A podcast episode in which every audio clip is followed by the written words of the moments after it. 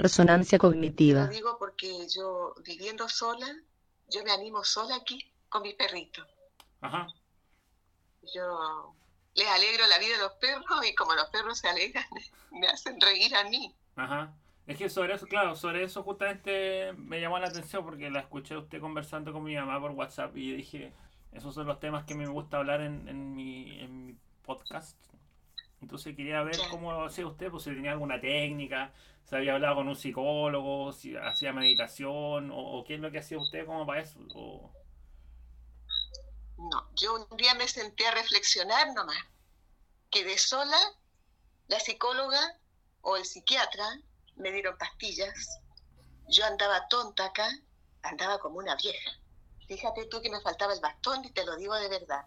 Me faltaba, me faltaba el bastón porque yo arrastraba los pies con tanta medicación que me dieron. Ah, ajá. Y, y, yo no me olvidaba de lo que me había pasado.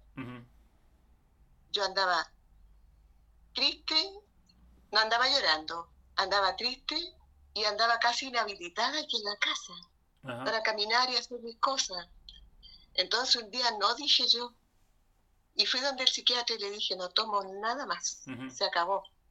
Porque yo ando tonta, parezco vieja, me siento enferma y yo no me olvido, le dije yo. No me olvido, en ningún momento me he olvidado que se fueron los tres y, y que voy a quedar sola. ¿Saben lo que yo necesitaba?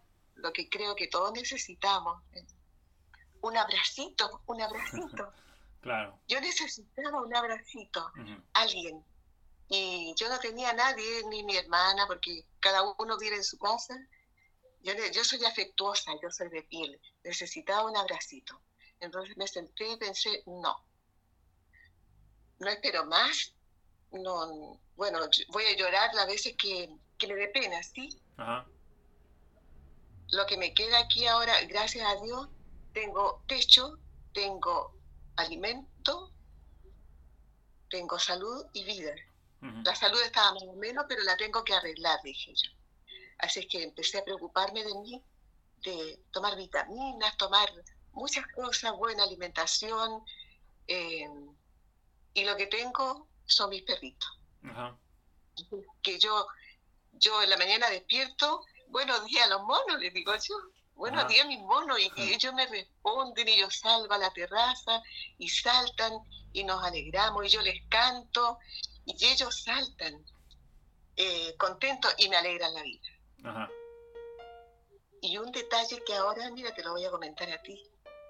Em, a mí me gusta la música, no sé tocar ninguna cosa, pero me voy a comprar un teclado, fíjate. Ah, qué buena. ¿Sí? ya anduve viendo precios, anduve viendo en el centro algo y ya eh, estoy a punto de ir para que me lo traigan. ¿Y usted sabe tocar o va a aprender ahora? Voy a aprender sola ah, nomás. buena. Sí, porque mira, eh, es terapia. Para mí, dije yo, eh, en vez de estar jugando con el teléfono, no paso todo el día jugando con el teléfono, pero en vez de ir a echarme a perder la vista. Sí. Algún jueguito de Candy, una cosita de esas, ¿no? ¿Candy Crush? Ah, Ajá. me encuentro entretenidos, sí. Entonces mejor me siento acá a aprender a hacer trabajar la mente. Claro, claro.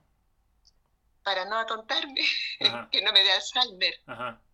Y bueno, me la ingeniaré. Mira, estuve buscando en YouTube, hay una clase, claro que yo sé que no voy a aprender en la semana, pero al menos algo básico para una semana. Son clases que se van dando y así me voy a entretener.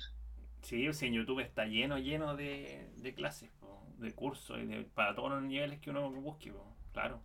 Sí, entonces no, dije yo, si yo no, no puedo depender de otra persona, una persona que también tiene problemas, que también tiene su casa, familia, qué sé yo, y a veces ellas no escuchan, y la psicóloga uno habla y habla. No es una conversación, y no me gusta, no me gustó. Ajá. No, no me gustó lo que era una psicóloga, porque al final la encontré como, como entrometida.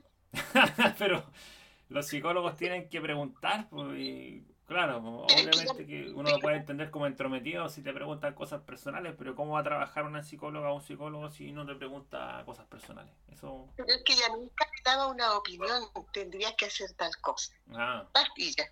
pastillas. ¿Pero la psicóloga le da pastillas? Es decir, la psicóloga, el psiquiatra, la psicóloga, y ahí ah. me daban...